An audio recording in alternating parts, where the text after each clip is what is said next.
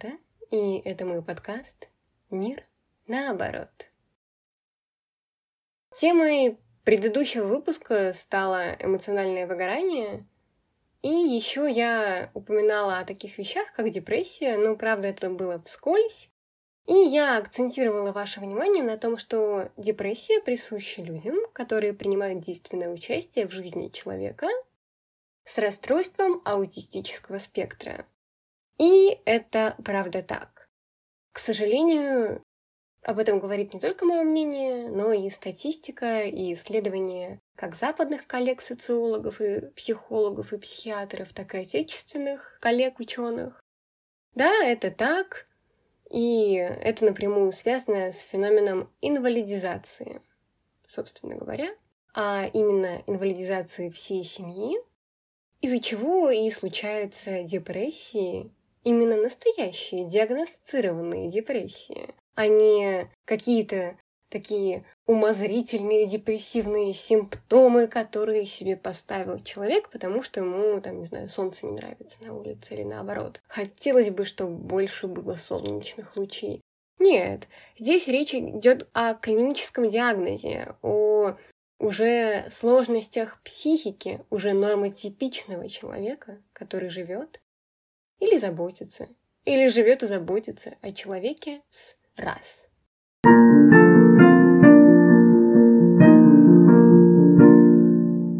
Итак, мы с вами выяснили, что депрессия напрямую связана с инвалидизацией.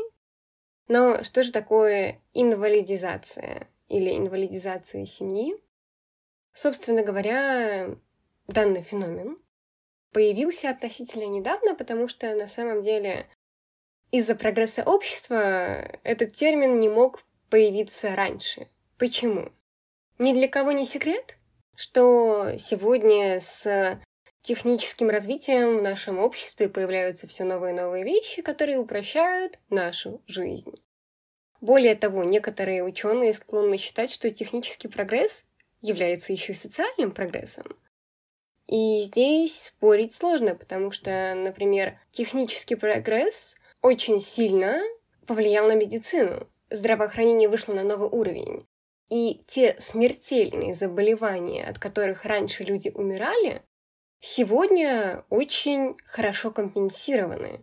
И я не говорю о таких заболеваниях, как, например, рак. Нет. Я говорю о таких заболеваниях, как панкреатит, как сахарный диабет. В нашем мире люди, которые являются носителями данных диагнозов, совершенно спокойно живут.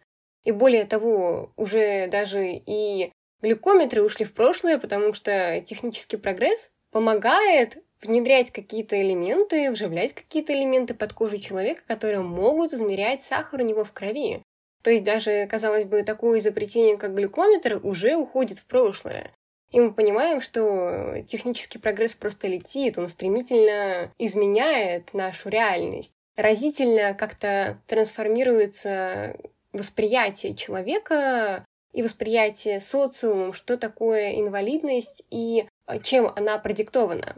Но именно из-за того, что технический прогресс не стоит на месте, появляются и особенные члены нашего социума, потому что если, например, там, в начало XIX века вернуться, то некоторые люди, которые сегодня успешно функционируют в обществе, в XIX веке просто бы не выжили.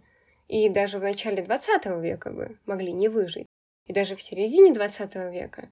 То есть то, что мы имеем сегодня, и порождает как таковой феномен инвалидизации, потому что выживаемость выше, а компенсация выше, причем нужно понимать, что компенсация выше не только физических инаковостей, но и компенсация и психических инаковостей тоже выше, из-за чего и рождается феномен, собственно говоря, этот, потому что теперь в современном мире забота о людях, и в частности о детях, с определенными особенностями физического либо психического развития ложится на плечи их родителей и семей, естественно.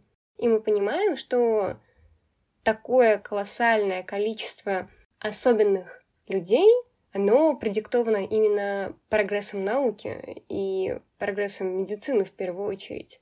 И такого феномена, как инвалидизация семьи, просто не могло возникнуть раньше, потому что не было таких каких-то научных открытий. И получается, что сегодня, неважно какие люди, люди, например, с расстройством аутистического спектра, или люди, например, с какими-нибудь сердечно-сосудистыми заболеваниями, или люди с заболеваниями спинного мозга, или люди с синдромом Дауна, которые не могут сами о себе позаботиться, они зависят и зависимы от своих семей, от своих родителей, от своих братьев, от своих сестер.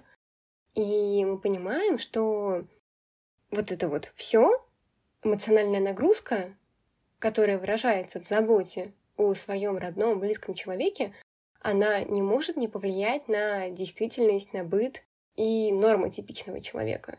И в частности, естественно, так как мой подкаст все-таки посвящен проблематике аутизма, то я поговорю как раз-таки о раз.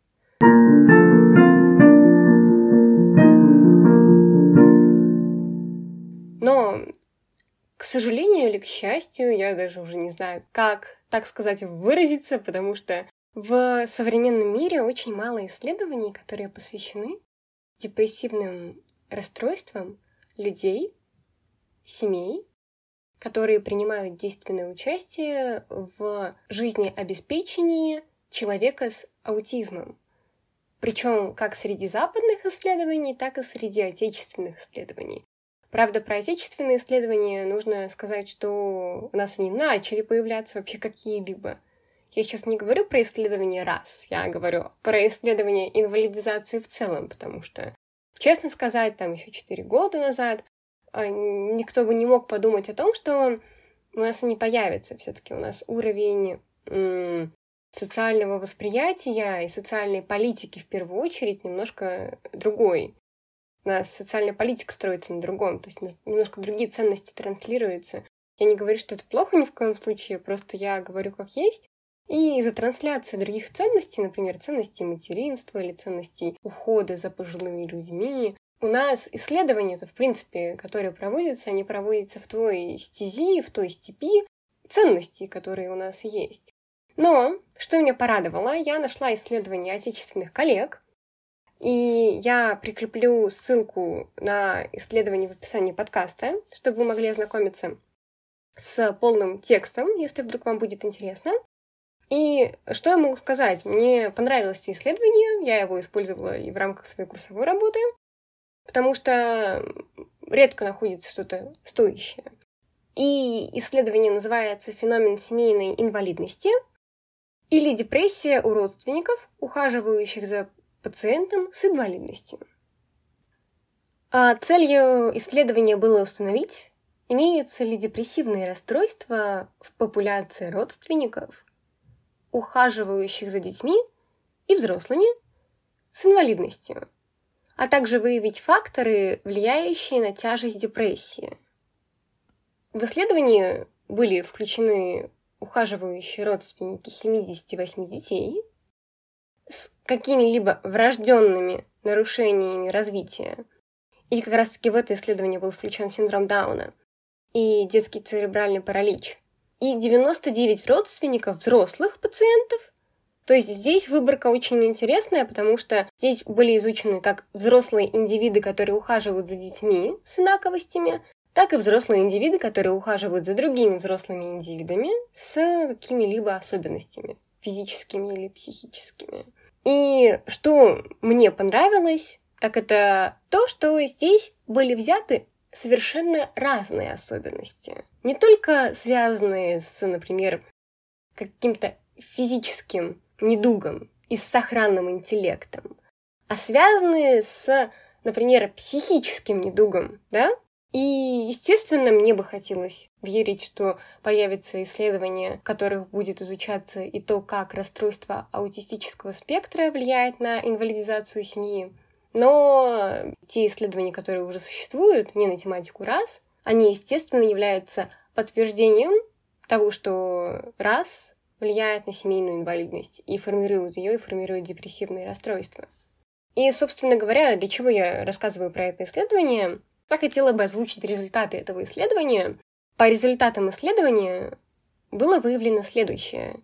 У всех родственников, которые взяли на себя большую часть повседневного ухода за инвалидизированным пациентом, выявлено депрессивное расстройство.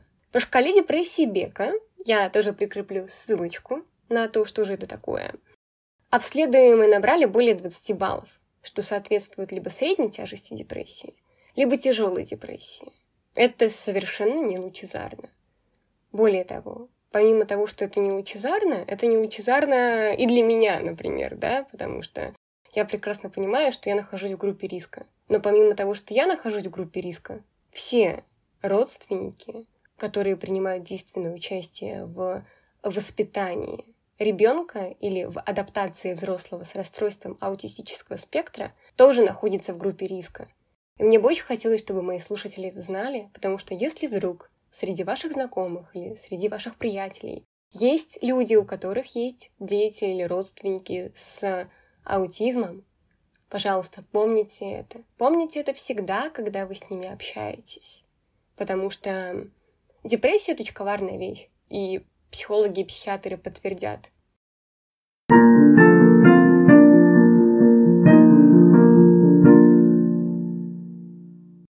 Помимо всего прочего, а, в исследовании, которое я изучила, приведена очень интересная статистика, которую я бы хотела озвучить, а именно среди людей, которые и живут, и ухаживают за человеком с инаковостью, депрессивные расстройства встречаются чаще, и самое главное, что они более тяжелые, чем среди людей, которые просто ухаживают за человеком с инаковостью, но не живут с ним нужно понимать, что чаще всего люди, которые ухаживают за индивидами с расстройством аутистического спектра, живут с ними, вынуждены жить. Ну или, может быть, пока что просто это маленький ребенок, ну, маленький в широком смысле этого слова, то есть ему меньше 18, но неважно. Получается, что, например, человек, который ухаживает за другим индивидом, у которого аутизм, постоянно находится под воздействием симптоматики расстройства аутистического спектра.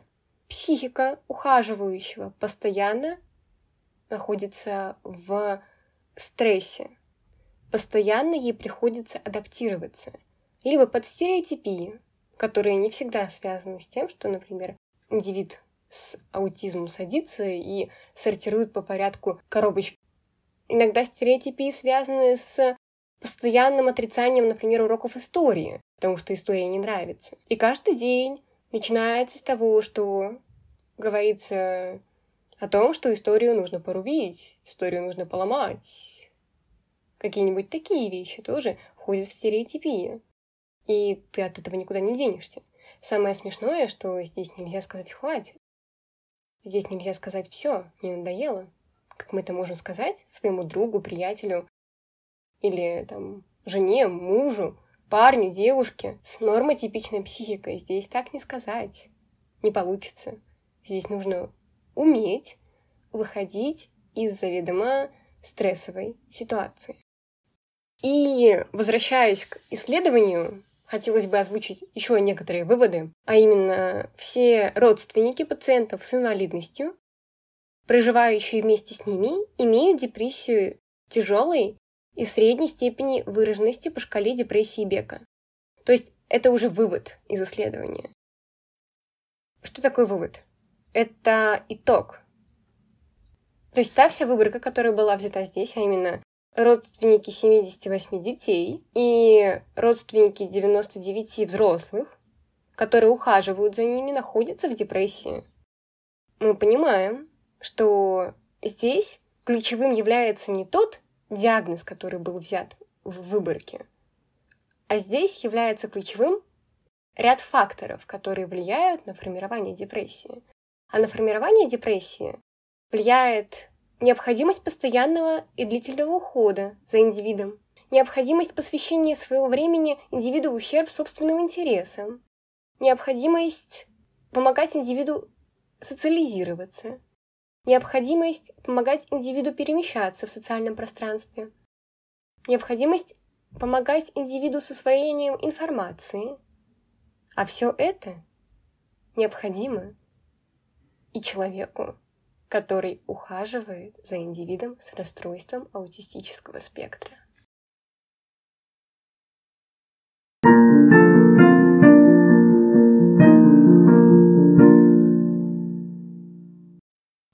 Еще один вывод, который был сделан коллегами отечественными, что непосредственно ухаживающие за индивидом родственники имеют более выраженное депрессивное расстройство.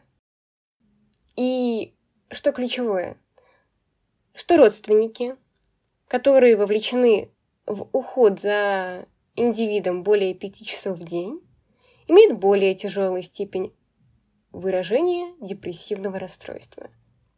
То есть мы понимаем, что все матери, отцы, братья, сестры, которые принимают действенное участие в компенсации диагноза аутизм, либо находятся в группе риска депрессивного расстройства, либо уже являются носителями его.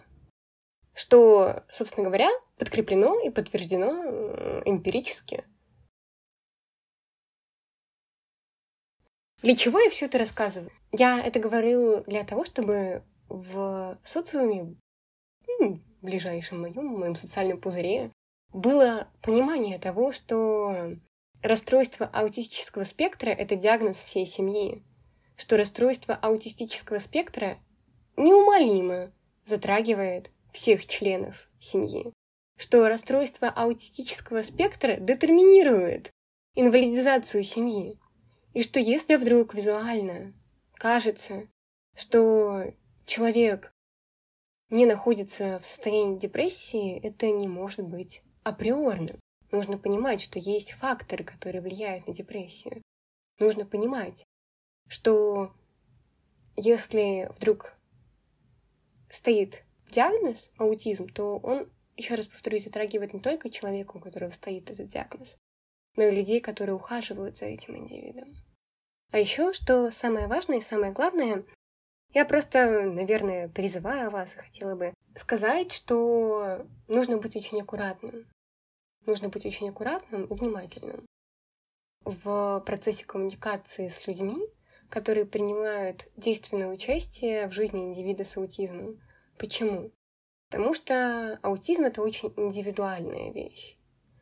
То есть здесь не специалист и человек, который не знает, что такое расстройство аутистического спектра на практике, вряд ли может дать какие-то хорошие, логичные советы, именно потому что он не знает специфики диагноза. Я хотела бы вам еще раз напомнить, что нужно каждый какой-то маленький промежуток вашего общения с инвалидизированным человеком из-за расстройства аутистического спектра его родственника помнить об этом. Да, это сложно, но просто еще раз я вас к этому призываю.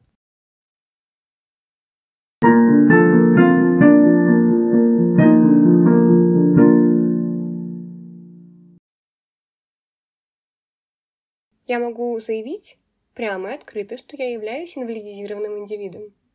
Те люди, которые меня знают, которые меня видят, Э, могут по моим манерам, по моим повадкам, по тому, как я коммуницирую, даже не догадываться, что, например, я нахожусь в группе риска депрессивных расстройств. Или, например, могут даже не догадываться, что я являюсь инвалидизированным индивидом.